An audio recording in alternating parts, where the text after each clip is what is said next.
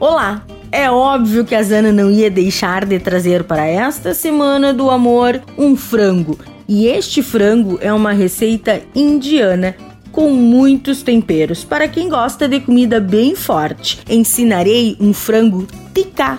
O nome é meio estranho, mas é muito fácil e com ingredientes do dia a dia. Anote aí: 500 gramas de filé de peito de frango, um limão, uma cebola picada, um tomate picado, dois dentes de alhos picados, um frasco de molho de tomate. Eu sugiro que você faça o seu próprio molho bem caseiro. Um pedaço pequeno de gengibre, um pote de iogurte natural, uma lata de creme de leite, 100 ml de água e meio maço de coentro.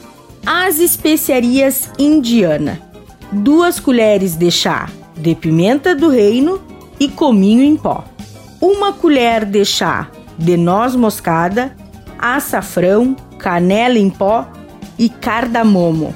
O modo de preparo: em uma tigela, coloque o frango picado em cubos e tempere com sal, limão e as especiarias.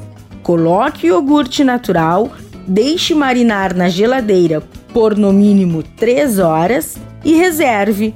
Um pouco das especiarias reserve para a segunda parte da receita. Após a marinada, doure o frango em uma frigideira com azeite. Não precisa dourar muito não, pois o frango vai terminar de cozinhar com o molho. Depois que o frango tiver dourado, reserve. Então, em uma panela, doure a cebola, o alho, junte o gengibre, adicione o tomate e o resto das especiarias na panela. Mexa até o aroma subir. Despeje o molho de tomate na panela e misture com o refogado. Adicione o frango, misture bem e por fim adicione a água. Deixe o frango terminar de cozinhar com o molho, desligue o fogo e adicione o creme de leite. Finalize com o coentro picado. Dica da Zana: é um prato forte sim, mas quanto às especiarias, coloque aquelas que mais lhe agradam, ok?